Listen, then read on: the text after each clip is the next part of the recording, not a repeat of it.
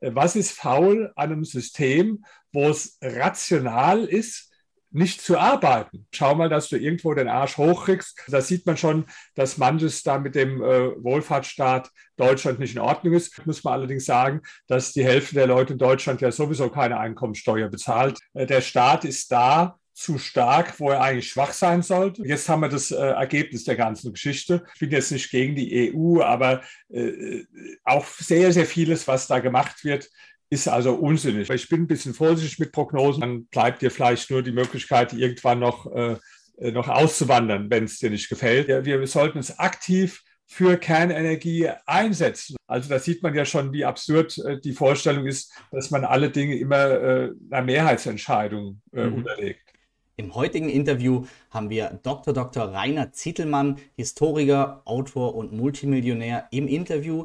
Das Interview haben wir in zwei Teile aufgeteilt. Das hier ist jetzt der erste Teil, den der Alex aus dem Geldschnurrbart-Team führt zum Thema Politik. Hat Deutschland eine Zukunft? Ist Deutschland und die EU für die Zukunft gewappnet? Und im Teil 2 des Interviews gehe ich darauf ein, wie Herr Dr. Zittelmann heute nochmal die erste Million verdienen würde. Jetzt aber viel Spaß im Teil 1 des Interviews. Let's go.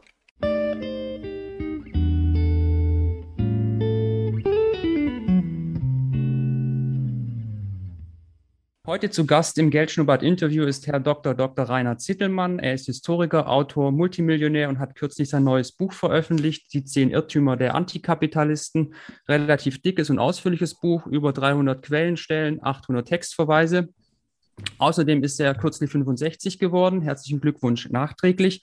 Und wer ihn kennt, weiß, er ist in bester körperlicher Verfassung, besser als so mancher 20-Jähriger. Und wir freuen uns deswegen, dass er heute bei uns ist und mit uns die Fragen diskutiert, ob Deutschland, die EU und der Westen für die Zukunft gewappnet sind. Herzlich willkommen, Herr Dr. Zittelmann. Danke.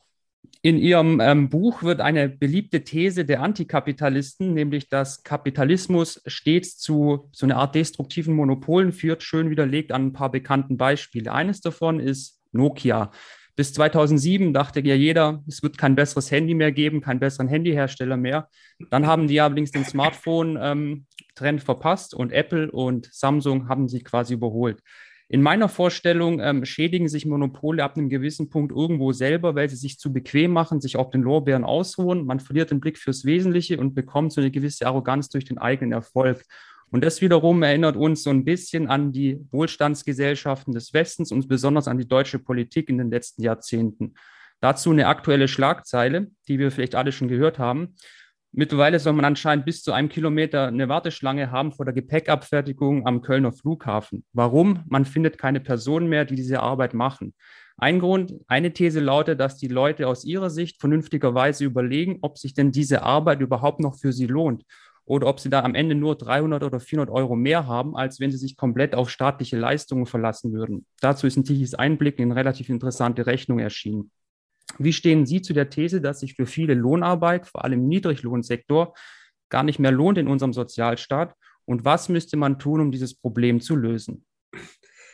Ja, man muss ja sich fragen, warum überhaupt noch Leute in dem Bereich zur Arbeit gehen. Die muss man ja äh, bewundern. Also das betrifft ja jetzt nicht nur die ähm, Flughäfen, sondern das betrifft ja auch die Restaurants. Wir haben jetzt ähm, durch äh, Corona halt, sind da viele Leute, ähm, haben, haben gekündigt, äh, durch die ganzen Lockdowns sind da weggegangen. Und jetzt fehlen im Restaurantbereich ungefähr 75.000 äh, Personen. Ja? Und das sind ja jetzt aber keine hochqualifizierten Jobs, für die man jetzt äh, jahrelang eine Ausbildung machen muss oder studieren muss, ja?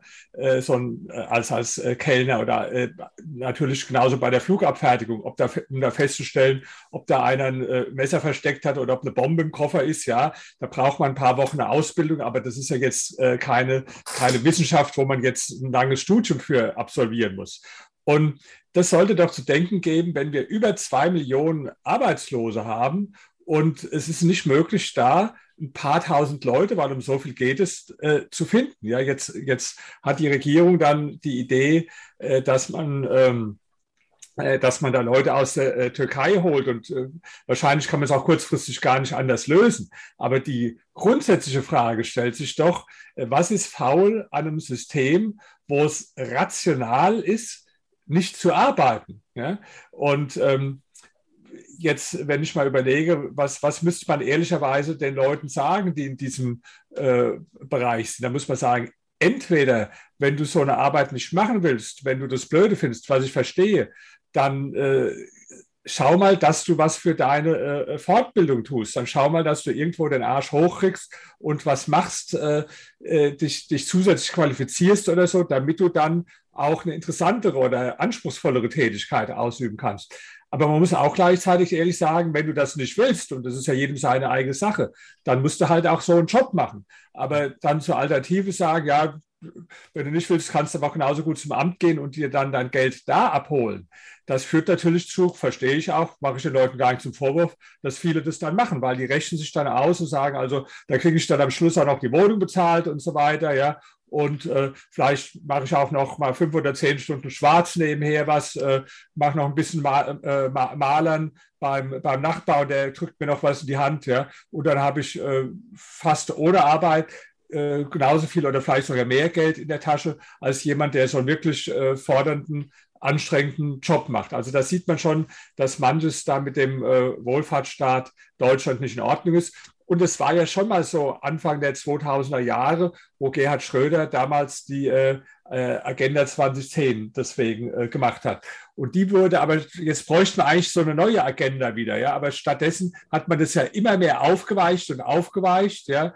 Äh, gerade zuletzt wieder äh, neue Gesetze beschlossen, äh, dass also äh, gar nicht mehr die Zumutbarkeit von der Arbeit überhaupt nachgefragt wird. Also man hat es immer mehr aus, aufgeweicht und die Konsequenzen, die sehen wir. Und das ist ja nicht nur in Deutschland so, das ist in ganz Europa so. Also ich war jetzt in Schweden neulich äh, zu einem Vortrag und da, da wurde mir ja gleich gesagt, ich muss vier Stunden eher zum Flughafen kommen, äh, weil da das totale äh, Chaos war am Flughafen.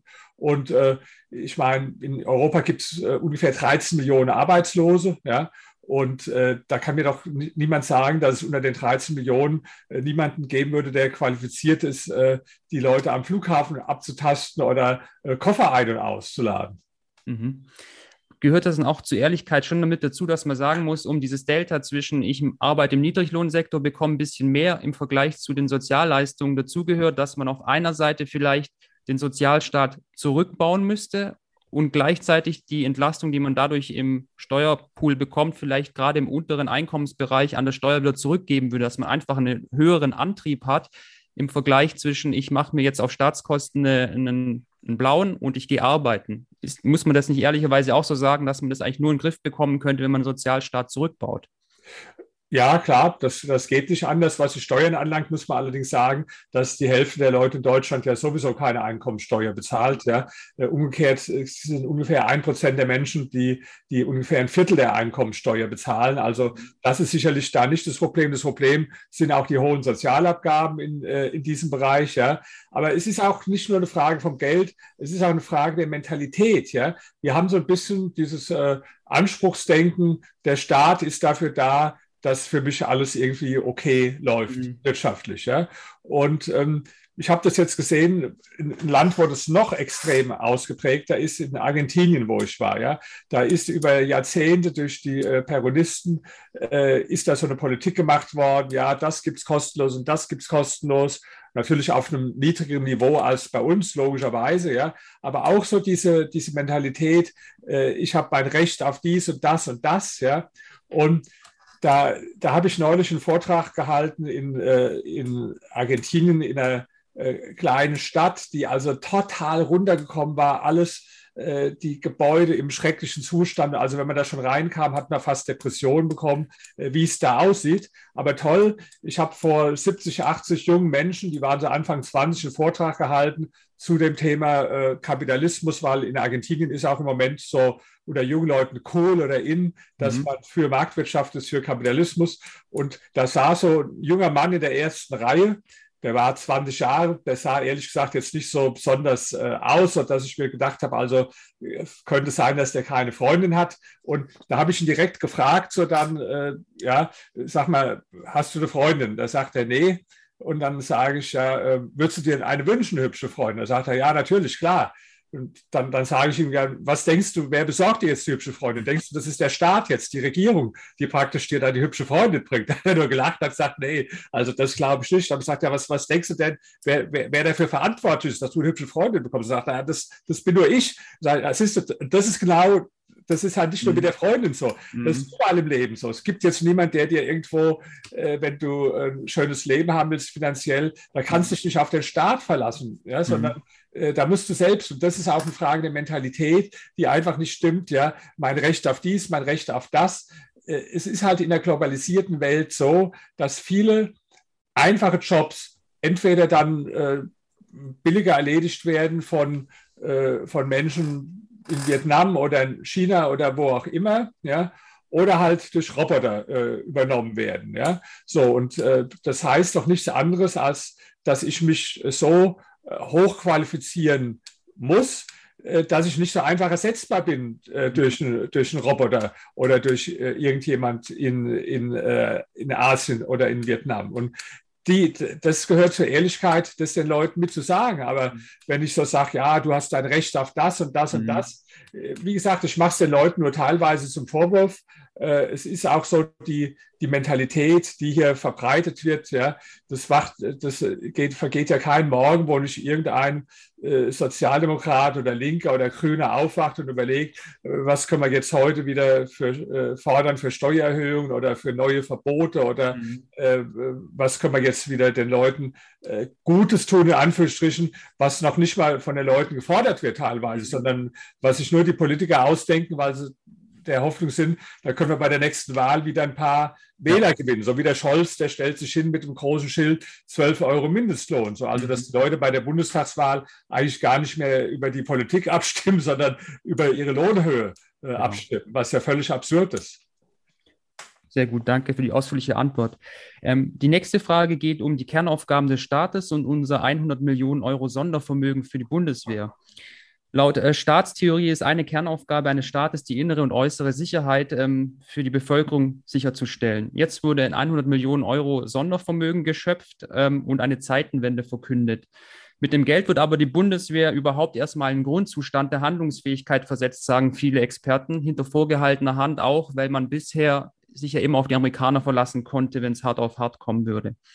Was ja irgendwie ein bisschen erstaunlich ist, denn wir haben ja in Deutschland einen, Verteidigungshaushalt, der eigentlich dafür da ist, dass die Verteidigungsfähigkeit erhalten werden kann.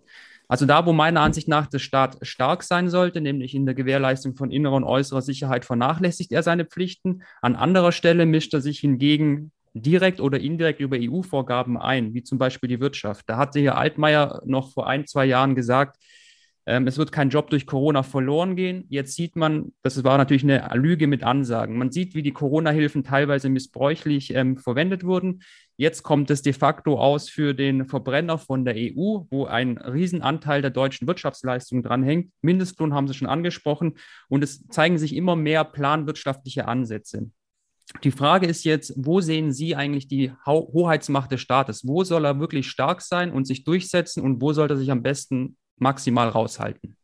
Also, das haben Sie sehr gut äh, formuliert. Genauso ist es. Äh, der Staat ist da zu stark, wo er eigentlich schwach sein sollte, also besonders im Bereich der Wirtschaft, und ist da schwach, wo er stark sein sollte. Also die Bundeswehr ist ja nur ein Beispiel. Ja, die Bundeswehr äh, hat sich immer mehr zu einem Schrotthaufen entwickelt. Viele Waffensysteme funktionieren überhaupt nicht. Das hängt auch damit zusammen, also zum Beispiel die Ursula von der Leyen, die ja früher Verteidigungsministerin war, die hat sich dann mit großer Akribie, hat sie so äh, Modenschauen gemacht für Umstandsmode, hat Diversity-Kurse äh, gemacht in der Bundeswehr, also um allen möglichen völlig unwesentlichen Dinge äh, prioritär gekümmert, um mhm. Kinderbetreuung der Bundeswehr. Aber die, die Waffen sind es äh, derweil praktisch äh, verrottet, kaputt gegangen. Ja? Und jetzt haben wir das äh, Ergebnis der ganzen Geschichte. Und äh, äh, ja, jetzt will man dieses 100 äh, Milliarden Sondervermögen bilden, was ja auch schon ein absurdes Wort ist. Also äh, ich noch, bin auch nie auf die Idee gekommen, wenn ich Schulden habe, das als die Schulden als Sondervermögen zu bezeichnen. Ja? Also es sind 100 Milliarden Schulden und man hat das aber jetzt so umgetauft in, äh, in Vermögen, was ja auch äh, äh völlig absurd ist, um das praktisch so äh, am Staatshaushalt äh, vorbeizumachen. Da haben wir inzwischen ganz viele Beispiele, wie man sich da durchmogelt. Also das ist das Problem, dass der Staat halt in den Kernbereichen äh, innere und äußere Sicherheit sehr schwach ist. Man sieht es ja auch hier in äh, Berlin, wo ich wohne. Da haben wir die, die ganzen äh, Clans, sogenannten Großfamilien, die hier schon äh, für viele Verbrechen verantwortlich sind, die hier auch eine gewisse Macht ausüben. Und der Staat, der ist da einfach äh, teilweise wehrlos äh, gegenüber die, äh, weil die auch besser ausgestattet äh, sind, äh, als jetzt der, der Staat ist. Ja?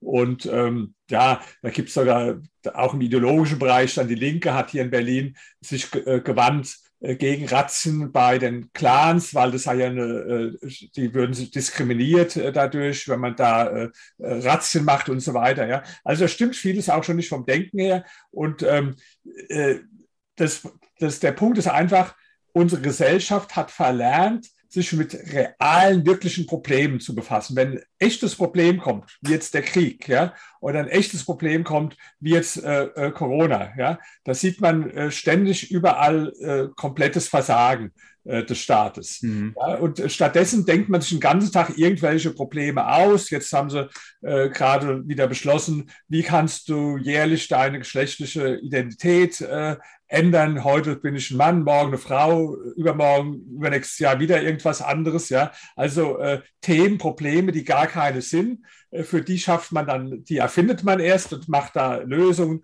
Das dritte Geschlecht, vielleicht bald das vierte Geschlecht, was weiß ich. Da sind die Politiker also mit großer Begeisterung dabei. Oder hier in Berlin äh, auch ein Beispiel, da gibt es einen 50 Seiten Leitfaden äh, für die Verwaltung, wie man so, äh, das heißt, Geschlechter gerecht sprechen und schreiben soll. Also dass man nicht äh, äh Fußgänger sagen mhm. darf, sondern zu Fuß gehend und äh, nicht Radfahrer, sondern äh, Radfahren und was weiß ich. Ja? Also da beschäftigt man sich intensiv mit, da macht man 50 Seiten lange Leitfäden, den Leuten Vorschriften zu machen, wie sie zu sprechen haben. Aber bei den realen Problemen, ja, da versagt man dann. Und äh, das ist also meine These. Unsere Gesellschaft hat weitgehend äh, verlernt, sich mit realen, wirklichen Problemen auseinanderzusetzen, weil die Politiker sich lieber äh, mit Scheinproblemen, diese also selbst erst erzeugen und dann für in Wahrheit gar nicht existierende Probleme dann Lösungen bieten. Mhm.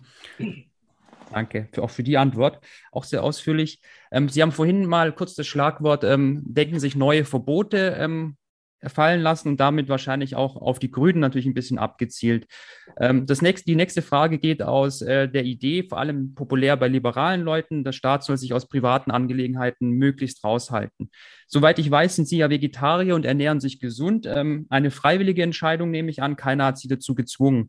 Ähm, jetzt Stichwort Fleischkonsum. In Deutschland haben wir zwar einen rückläufigen Fleischkonsum, aber der ist immer noch zu hoch, wenn man so die Ernährungsrichtlinien anschaut. Negative Folgen von Fleischkonsum, übermäßigen Fleischkonsum sind bekannt, sind für eine Vielzahl von unserer zivilisatorischen Erkrankungen verantwortlich. Diabetes, Fettleibigkeit, koronare Herzkrankheit, Schlaganfall und so weiter und so fort. Jetzt ist es aber so, dass wir in Deutschland im Vergleich zu Westeuropa recht günstige Lebensmittelpreise haben und jeder kann täglich die persönliche Entscheidung treffen, Fleisch zu konsumieren. Die Folgekosten aber für ihn gesundheitlich müssen dann wieder vom Solidarsystem aufgefangen werden. Ja, lebenslange Therapie, kostspielige Operationen. Also ich kann mich da, auch wenn ich innerlich mich strebe gegen Eingriffe ins Privatleben, dann doch mit den grünen Ideen manchmal anfreunden, zu sagen, ähm, wir schützen euch vor euch selber, machen das Fleisch teuer, ihr könnt es weiterhin kaufen, wie ihr möchtet. Ähm, der, der es aber täglich kauft, der zahlt dann auch eine sogenannte Fleischsteuer, was auch immer, und subventioniert damit dann immerhin das Solidarsystem. So ähnlich wie es bei Tabak und ähm, auch Alkohol gemacht werden, die auch erhöht besteuert werden. Wie, wie entgegnen Sie solchen Tendenzen bei mir, dass ich denke, ja, das ist vielleicht gar keine schlechte Idee? Also erstmal, ähm, ich bin jetzt nicht Vegetarier aus gesundheitlichen Gründen, sondern weil mir, weil ich halt keine toten Tiere äh, essen mag, weil mir die Tiere leid tun. Also es hat jetzt bei mir in meinem Fall mit gesundheitlichen Überlegungen äh, gar nichts zu tun. Ich weiß auch gar nicht, ob es jetzt gesünder ist, äh ohne oder mit Fleisch äh, zu leben. Aber sagen wir, wir können es an einem anderen Beispiel diskutieren, was Sie auch genannt haben, wo es jetzt eindeutig ungesund ist. Also zum Beispiel äh, Rauchen oder, ähm, und, oder Dinge zu essen, wo Menschen übergewichtig werden. Ja? Und da, ja, da leuchtet es erstmal ein, wenn jemand sagt wie Sie, naja, der Raucher, der bekommt ja dann Erkrankungen wie Lungenkrebs und was weiß ich, ja, und ähm, fällt dann hinterher der Versichertengemeinschaft äh, verstärkt zur Last. Und deswegen ist es eigentlich nicht nur sein individuelles Ding, sondern deswegen im äh, Grunde genommen äh, betrifft es auch äh, alle anderen. Ja? Das mhm. ist aber nicht richtig, die These. Und ich kann auch sagen, warum es nicht richtig ist. Weil es gibt statistische Untersuchungen, dass äh, Übergewichtige und Raucher sogar dem Gesundheitssystem weniger kosten und nicht mehr kosten. Der Grund ist, weil die eine deutlich geringere Lebenserwartung haben und die meisten äh, Kosten im Gesundheitsleben, äh, im Gesundheitswesen, die fallen so in den letzten Lebensjahren an. Mhm. Ja? Und da die aber äh, früher sterben, die, äh, die Raucher und die, äh, die, die total fetten ja, ist also nicht so, dass die jetzt im Gesundheitssystem, wenn man eine Gesamtrechnung macht, stärker zur Last fallen, sondern sogar weniger zur Last fallen. Und insofern sage ich, ähm, ist deren Ding. Äh, das ist nicht Aufgabe des Staates und von sonst jemanden, wer sich, wer gerne viel raucht, wer sich gerne ungesund ernährt, ja, der, ähm, der soll das machen. Ich selbst würde es jetzt nicht machen, aber er fällt auch damit, muss man sagen, anderen nicht zur Last. Ja, im Gegenteil, weil dadurch, dass er ja eine kürzere Lebenserwartung hat, äh, erzeugt er also sogar äh, weniger Kosten für das Gesundheitssystem als jemand, der jetzt äh, länger lebt. Mhm. Ja, interessanter Punkt, den hatte ich jetzt so nicht auf dem Schirm. Ähm, Im nächsten Punkt gehen wir nochmal eine Stufe nach außen, noch größer, und zwar zur EU. Die EU als Instrument zur Stärkung der europäischen Interessen gegenüber den USA oder China. Macht für mich auch Sinn, dass ein Staatenverbund da stärker auftreten kann im Gewicht gegenüber China und den USA als ein Einzelstaat in Europa. Allerdings wirkt für mich die EU besonders handlungsfähig und ähm, aktiv bei Regulierungen, bei äh, neuen Verordnungen, bei neuen Normen aber wenig handlungsfähig, wenn es um die großen Fragen, beispielsweise die Interessensvertretung gegenüber Amerika oder ähm, USA geht, weil da ja Einstimmigkeit herrschen muss. Man hat ständig das Gefühl, man wird von irgendwelchen Ostländern erpresst. Das hat man jetzt im sechsten Sanktionspaket gegen Russland gesehen, wo Ungarn wieder eine Extrawurst für sich ähm, proklamiert hat. Ähm, oder auch jetzt aktuell die Erweiterung vom Westbalkan, Albanien und Nordmazedonien sind geplant. Auch da hat Bulgarien schon seine Einwände angemeldet. Wohin sehen Sie die EU in den nächsten Jahren steuern und glauben Sie, dass die EU irgendwann mal jemals mit einer Stimme spricht und als Interessensblock ähm, wirklich die Interessen von Europa insgesamt vertreten kann gegenüber China oder gegenüber den USA?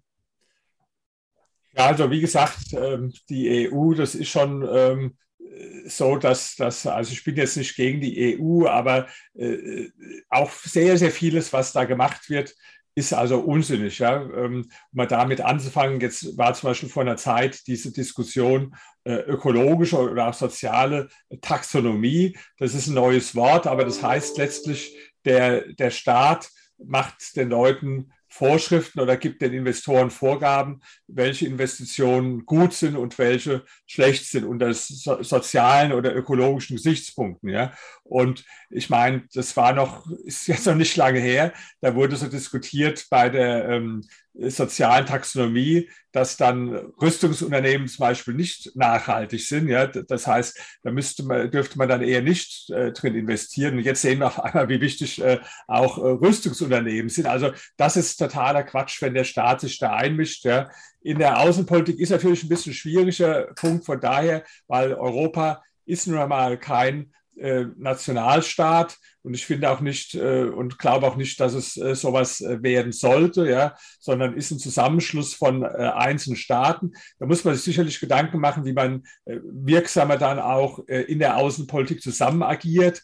Aber ähm, jetzt einfach sozusagen, wir machen das, wir, wir ignorieren jetzt die Stimmen von kleinen Ländern, das wäre auch nicht so in meinem Sinn, zumal ich auch in den letzten Jahren gesehen habe, dass manchmal gerade aus den kleinen osteuropäischen Ländern äh, in mancher Hinsicht äh, zwar problematische Dinge, aber in mancher Hinsicht auch äh, vernünftige Ideen kamen. Und wenn jetzt alles nur von äh, Deutschland und Frankreich oder gar äh, noch einem Land wie Italien dominiert würde, das wäre auch noch nicht die EU, die ich mir vorstelle. Also auch Länder wie, wie, wie Holland oder Belgien oder so, die sollen ja eine wichtige Rolle spielen. Also das ist nicht so einfach zu beantworten. Ähm, ich fände es erst mal gut, wenn die EU es tatsächlich anfängt, sich auf die Dinge zu konzentrieren, die wirklich, äh, die wirklich wichtig und entscheidend sind. Und äh, nicht jetzt äh, ganz überwiegend, und das ist ja heute ganz überwiegend in der EU, sich zu befassen mit immer wieder neuen Regulierungen, immer wieder neuen Vorgaben im, und vor allen Dingen immer mehr auch in Richtung Umverteilung gehen, weil das ist ja das große Problem, dass sich die EU immer mehr auch zu einer Transferunion entwickelt, wo praktisch äh, jetzt Länder wie Deutschland oder Niederlande letztlich aufkommen für Länder wie äh, Italien oder Griechenland, ja, die äh, einfach äh, noch schlechter mit dem Geld wirtschaften als wir. Also äh, da liegt äh, vieles im Argen und äh, da gibt es also auch einen ungeheuren Reformbedarf. Aber ich bin da skeptisch, weil wenn man sich auch schon die Politiker anguckt in der EU, dann kann man da auch nichts von erwarten. Also allein, wenn ich schon nehme, die Ursula von der Leyen, die war für mich schon die unfähigste Politikerin, die unfähigste Ministerin in der deutschen Nachkriegsgeschichte und hat ja komplett versagt als Verteidigungsministerin, kam ja sogar am Ende zum Untersuchungsausschuss gegen sie und hat sich dann gerettet, äh, praktisch in eine noch höhere Position jetzt als äh, EU-Kommissionspräsidentin. Ja, und wenn man natürlich solche Leute hier an der Spitze hat und der Juncker, der vorher da war, der war ja auch nicht besser. Ja, mhm. da kann man auch nichts Vernünftiges von der, von der EU erwarten. Okay. In der nächsten Frage gehen wir nochmal eine Stufe nochmal nach oben, und zwar die Zukunft von internationalen Beziehungen, gerade jetzt in Zeiten so von politischen Krisen. Ähm, dazu erstmal so die Eingangsfrage. Ähm, sieht der Westen die weltpolitische Bühne und die geostrategische Lage vielleicht nicht ein bisschen besonders naiv oder arrogant? Als Beispiel, nach dem Zerfall der Sowjetunion wollte man Russland in das Wertesystem und in Europa durch Wandel, durch Handel einbinden. Das ist jetzt retrospektiv natürlich gescheitert. Auch glauben wir, dass wir einfach nur Länder unsere Werte vorleben müssen, wie Freiheit, Gleichberechtigung und Rechtsstaatlichkeit, und das wird sich auf sie abfärben. Das steht sogar alles in der EU-Charta drin und in der Osterweiterung haben wir jetzt gesehen, dass ähm, demokratisch legitimierte Länder und Regierungen wie in Polen oder auch vor allem in Ungarn zunehmend autoritärer werden. Also hat es da auch nicht wirklich funktioniert, was wir dachten. Auch nach 20 Jahren Engagement in Afghanistan und Milliarden von Euro, die da reingesteckt wurden, haben wir quasi keinen nachhaltigen Erfolg. Wir stehen quasi da wie 2001. Wie glauben Sie also, wird die Welt in naher Zukunft aussehen? Wird es wieder zurückgehen wie vor Corona und wir machen alles so wie bisher? Oder glauben Sie, es gibt eine vermehrte Blockbildung, dass sich ähm, stark verbündete Nationen, also sage ich mal Europa und Nordamerika enger zusammentun und im Zweifelsfall die Energie zu höheren Kosten ähm, aus Kanada oder Amerika beziehen?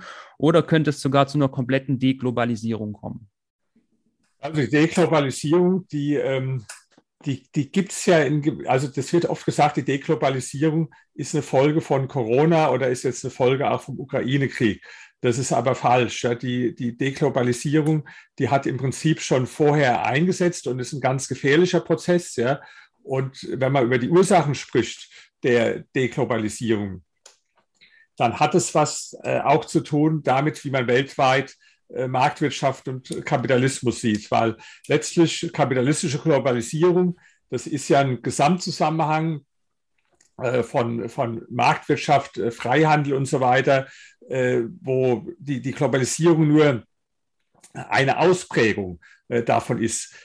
Also wann gab es den größten Schub in der Globalisierung? Den gab es in den 90er Jahren. Das war nach dem Zusammenbruch der kommunistischen Systeme im Osten und nachdem halt in China der, der Wandel stattgefunden hat. Also nachdem in China Stück für Stück Privateigentum und äh, Marktwirtschaft stärker eingeführt wurden und der, der Kommunismus äh, zusammengebrochen ist im, äh, in äh, der Sowjetunion und in Osteuropa. Das war so die große Phase der, ähm, der Globalisierung, weil da auch einfach ein anderes Denken vorgeherrscht hat. Ja? Da hat man gesehen, aha, Sozialismus funktioniert nicht, Planwirtschaft funktioniert nicht, wir setzen auf auf Marktwirtschaft, auf Kapitalismus. Das war weltweit damals so eine Erkenntnis. Also nehmen Sie damals äh, Ronald Reagan in den USA oder Maggie Thatcher in Großbritannien. Auch in Schweden sogar hat man in den 90er Jahren marktwirtschaftliche Reformen durchgeführt. In China, ganz wichtig, habe ich schon erwähnt, hat Deng Xiaoping die marktwirtschaftlichen Reformen durchgeführt. Selbst in Ländern wie in, in Italien oder in Argentinien ja, gab es in den 90er Jahren äh, marktwirtschaftliche Reformen. Also das war so überall ein genereller Trend und damit einhergehend natürlich die Bejahung von Freihandel und Globalisierung. Heute hat sich das alles ins Gegenteil umgedreht und wir, äh, wir müssen uns also tatsächlich Sorgen machen. Ich habe mich jetzt gerade mit dem Thema beschäftigt vor einer Woche. Da hatte ich so ein, eine Zoom-Konferenz, die wurde von einem Think Tank in China organisiert. Und da waren also einige Chinesen und aus Hongkong und äh, auch Amerikaner. Und ich war als Vertreter praktisch aus äh, Europa dabei bei der Konferenz. Und da haben wir genau diskutiert über dieses Thema äh, Deglobalisierung. Ja? Und äh, da habe ich auch diese These schon vertreten. Wenn man verstehen will äh, und eine Aussage machen will über das Thema das wird ja so kontrovers diskutiert, gibt es überhaupt eine Deglobalisierung oder gibt es die nicht? Und die zweite Frage, woher kommt die? Dann glaube ich, dass es ganz stark mit den vorherrschenden Ideen einfach zusammenhängt. Ja, das sehen wir, wenn wir die 90er Jahre vergleichen, wo also die vorherrschende Idee war, umso mehr Markt, umso besser, mal vereinfacht gesagt. Und heute, wo wir eher die Philosophie haben, überall soll der Staat sich einmischen. Und da ist, äh, sind diese protektionistischen Maßnahmen, für die zum Beispiel auch Donald Trump äh, gestanden hat, sind da nur äh, ein Beispiel dafür. Mhm. Also glauben Sie, dass es dann jetzt ähm, komplett jetzt äh, zu einer Blockbildung kommen würde oder werden wir jetzt so weitermachen? Es wird sich immer weiter äh, deglobalisieren und die Staaten werden immer mehr ähm, regulatorisch eingreifen, bis irgendwann das System so kippt, dass wir wieder von den Ideenfindungen da landen, wo wir mal 1990 standen. Also kann man schwer sagen. Ja, ich bin auch immer äh, ich mache, es ist nicht so, dass ich nie Prognosen mache. Ich habe äh, Mitte der 90er Jahre ein Buch geschrieben, Wohin treibt unsere Republik, wo einige Prognosen drin waren, die sich auch als äh, absolut richtig herausgestellt haben. Aber ich bin ein bisschen vorsichtig mit Prognosen, weil ich als Historiker auch weiß, die Geschichte ist offen und ist voll von äh, Überraschungen. Und wir können jetzt einen bestimmten Trend im Moment äh, feststellen, mhm. aber äh, die Trends, die erzeugen erstens auch oft Gegentrends und das Zweite ist, dass es tatsächlich auch äh, jede Menge sowohl positive, auch negative Überraschungen gibt. Und deswegen äh, bin ich immer so, ja, wenn ich so Zukunftsforscher höre, die dann sagen, die Zukunft wird so oder so aussehen. Also da gibt es ja so einen Bekannten in Deutschland, äh, äh Hawks heißt der, äh, Zukunftsforscher, ja, wenn man mal guckt, also der hat praktisch äh, fast immer daneben gelegen. Natürlich, wenn ich jetzt jeden Tag 100 Vorhersagen mache, dann sind auch dann ein paar Mal dabei, die richtig sind. So wie wenn ich immer sage, also jetzt ist 12 Uhr, dann bin ich auch äh, ein, zwei Mal am Tag äh, richtig so. Ja?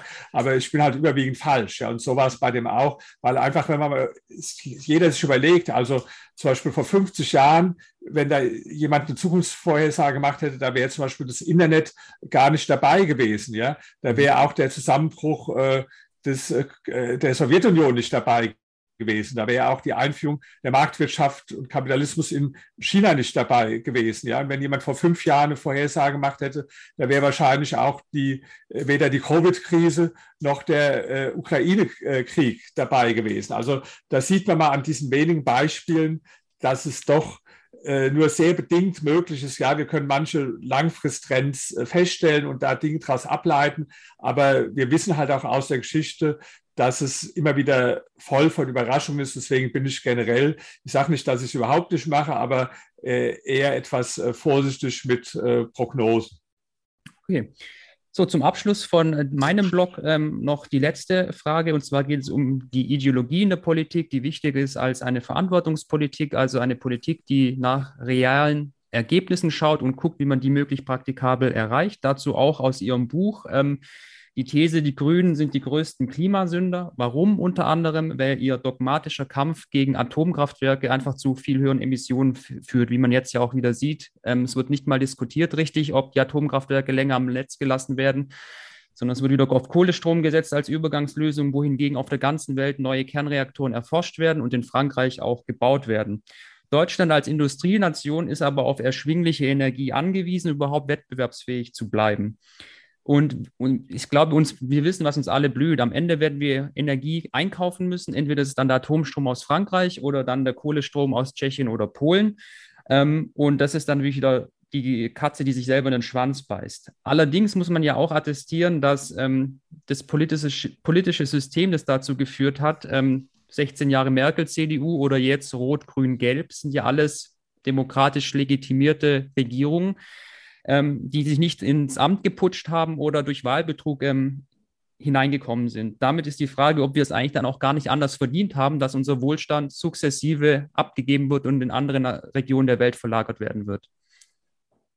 Ja, das kann man natürlich so sehen. Ist natürlich immer ein bisschen schade für die Leute wie für mich, die ja ähm, die das äh, anders sehen und äh, die, die jetzt äh, keine Angela Merkel und so weiter äh, gewählt haben, weil wir sind dann ja mit, mit betroffen und äh, dann kann man letztlich sagen, dann bleibt dir vielleicht nur die Möglichkeit, irgendwann noch, äh, noch auszuwandern, wenn es dir nicht gefällt. Ja. Das wäre auch okay, wenn man das den Leuten wenigstens ermöglichen würde, aber da gibt es ja auch ähm, zunehmend ähm, äh, Gesetze und Bestrebungen, äh, das zu verhindern. Also gerade als Unternehmer ist es ja schon unglaublich äh, schwierig und wurde auch immer mehr erschwert, dass sie auswandern. Das ist praktisch wie so eine fiskalische Mauer, weil sie dann steuerlich also schwer bestraft werden, wenn sie auswandern wollen. Das finde ich im Grunde genommen unfair. Ansonsten könnte man das sehen, wie Sie sagen. Ja, also äh, jedes Volk hat die Regierung, die es äh, verdient hat. Und wenn die Leute halt mehrheitlich solche Regierungen wollen, es ist schade, sozusagen, für, für die Menschen, die dann äh, äh, vernünftiger sind, weil die dann äh, drunter, drunter mitleiden. Aber da muss man sagen, okay, dann bleibt vielleicht wirklich nur irgendwann die Möglichkeit auszuwandern. Ja? Ähm, gerade mit dem, äh, man sieht aber auch, wie, wie äh, kurzlebig äh, da die, die Meinungen sind. Also, dass es auch einfach falsch ist, wenn sich die Politik immer versucht, nach Mehrheitsmeinung zu richten. Also grundlegende, wichtige Entscheidungen in der Geschichte der Bundesrepublik, die wurden eigentlich nicht im Sinne von äh, Mehrheitsmeinungen äh, gefällt. Also wenn ich zum Beispiel denke, äh, Hel Helmut Kohl und Helmut Schmidt haben ja damals die, die NATO-Nachrüstung durchgesetzt. Ja, das war also, da gab es auch eine ganz große Bewegung dagegen und da war die, die Mehrheit dagegen. Und äh, trotzdem war es eine richtige Entscheidung. Wir hätten also bestimmt auch die deutsche Wiedervereinigung äh, nicht äh, bekommen ohne die NATO-Nachrüstung.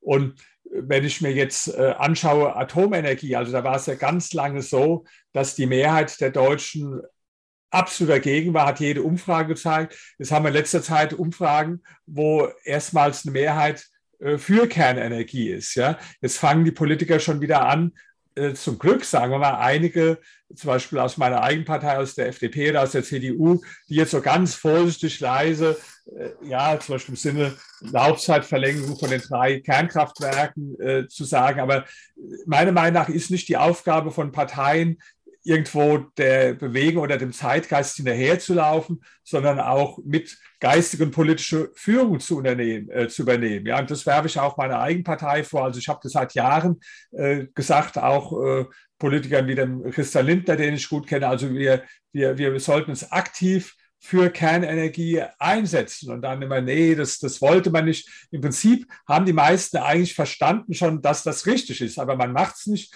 weil man Angst hat, dass man dann im Widerspruch irgendwo zum Zeitgeist steht. Das ist so ein großes Problem. Und jetzt, wo sich der Zeitgeist dreht erst und wo wir Umfragen haben, wo man also, wo die Politiker sehen, dass doch immer mehr Menschen für Kernenergie sind. Jetzt fangen auf einmal an, dann Politiker aus der CDU oder aus der FDP äh, zögerlich, aber auch so halbherzig. Dann, dann wird gesagt, ja, diese drei Kernkraftwerke, die sollen länger laufen. Oder jetzt habe ich dann einen CDU-Politiker gehört, ja, aber auch nicht viele Jahre länger, sondern die sollen mal drei Monate länger laufen. Aber an sich bin ich ja auch für den Ausstieg. Also es ist alles so halbherzig. Ja. Ich äh, sehe eigentlich äh, gute Politiker darin, dass sie auch Führung übernehmen, wenn mal die, die Mehrheit der Bevölkerung noch nicht so ganz da drauf ist. So wie der Ludwig Erhard das gemacht hat mit der Einführung der Marktwirtschaft äh, damals in Deutschland. Da war auch die Mehrheit sicherlich äh, nicht dafür. Ja? Oder wie gesagt, wie der Helmut Schmidt das mit der Nachrüstung gemacht hat, wo auch die Mehrheit nicht dafür war.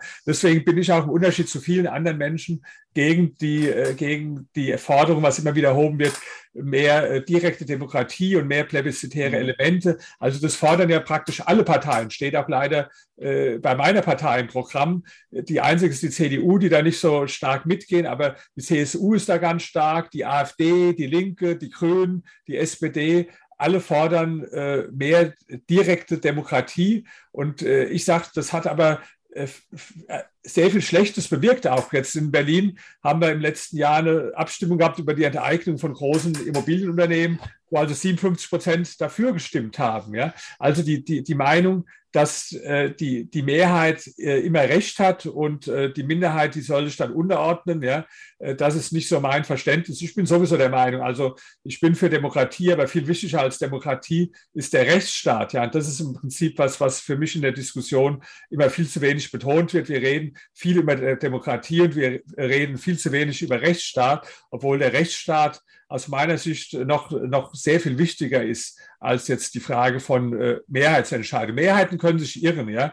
Ich meine, äh, äh die NSDAP war damals auch die stärkste Partei, könnte man auch sagen. Die ist ja demokratisch äh, gewählt worden, also zusammen mit anderen Parteien, wo sie dann eine äh, Koalition gebildet hat. Trotzdem ist es ja jetzt kein Argument zu sagen, naja gut, das war halt die Mehrheit, äh, dann, dann, dann ist es halt so. Mhm.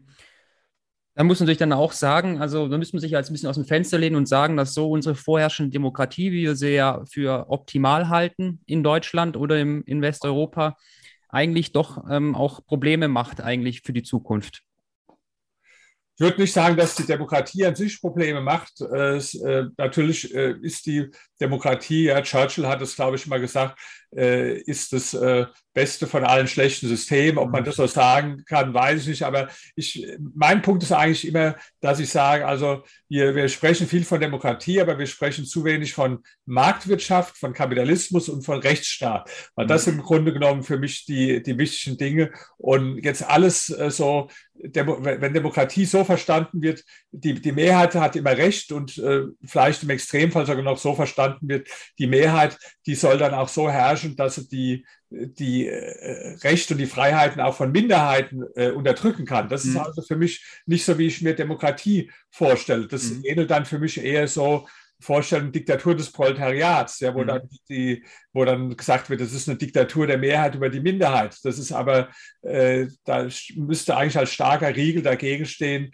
der, der Rechtsstaat, der dann auch bestimmte grundlegende äh, Rechten und Freiheiten schützt, die dann nicht einfach durch eine Mehrheit ausgehebelt werden können. Also zum Beispiel private Eigentum ist halt ein ganz wichtiges Grundrecht. Und wenn ich sage, naja, 57 Prozent sind jetzt dafür, die zu enteignen, dann äh, machen wir das so, ja. Das sage ich nein, da, da, da sieht man, dass also äh, nicht immer alles nach der Mehrheit gehen sollte, sondern dass noch wichtiger bestimmte fundamentale Dinge im äh, Rechtsstaat sind. Dazu gehört vor allen Dingen die Eigentumsgarantie, die auch nicht einfach durch Mehrheitsentscheidungen dann ausgehöhlt werden sollte. Weil ich meine, wenn man mal anfangen wird, über Steuern abzustimmen, ich bin der festen Meinung, wenn man jetzt anfängt abzustimmen, ja, jeder, der 10 Millionen hat, der sollte mit mindestens 90 Prozent besteuert werden. Also mhm. da wäre wahrscheinlich schnell auch eine Mehrheit dafür, weil sich die meisten sagen, also äh, ich habe ja gar keine 10 Millionen, mhm. also wird es mich auch nicht treffen. Und wenn es ja. an mich hinterher verteilt wird, äh, mhm. umso besser, da bin ich jetzt mal dafür. Ja? Also da sieht man ja schon, wie absurd äh, die Vorstellung ist, dass man alle Dinge immer äh, einer Mehrheitsentscheidung äh, mhm. unterlegt. Super, also vielen Dank, das war mein Politikteil und damit übergebe ich an dich, Flo. Das war Teil 1 des Interviews mit Dr. Dr. Rainer Zittelmann. Mich interessiert die Meinung von dir. Hat Deutschland Zukunft? Was läuft deiner Meinung nach schief in Deutschland und was können wir besser machen? Schreib es gerne in die Kommentare like und abonniere, um kein Video mehr zu verpassen. Hier geht es jetzt auch hier zum zweiten Teil des Interviews. Hier habe ich Herrn Dr. Rainer Zittelmann interviewt und zwar, er ist Multimillionär und ähm, ja, weiß gut Bescheid beim Thema Vermögensaufbau, nicht nur mit Immobilien, sondern generell und habe ihn gefragt, wie würde er als Berufseinsteiger zum Beispiel heute nochmal starten, um Millionär und Multimillionär zu werden. Super spannendes Interview geworden mit harten Wahrheiten, aber sehr gute Tipps dabei und damit geht es direkt zum zweiten Teil. Danke dir, mach's gut. Danke, dass du bei dieser Podcast-Folge dabei warst. Du konntest was mitnehmen? Leite ihn gern an deine Freunde weiter, die mit dir Vermögen aufbauen wollen. Geteilte Freude ist doppelte Freude. Alle wichtigen Links der Folge findest du in den Show Notes. Wenn du den Geldschnurrbart Podcast aktiv mitgestalten möchtest, verlinke @geldschnurrbart auf Instagram und stell uns deine Frage. Vielleicht ist sie dann schon bald Thema in einer neuen Folge. Ansonsten hilft uns jede Bewertung auf iTunes oder Spotify. Vielen Dank dafür. Auf dass unser Vermögen und unsere Zufriedenheit weiter wachsen. Bis zum nächsten Mal, dein Geldschnurrbart.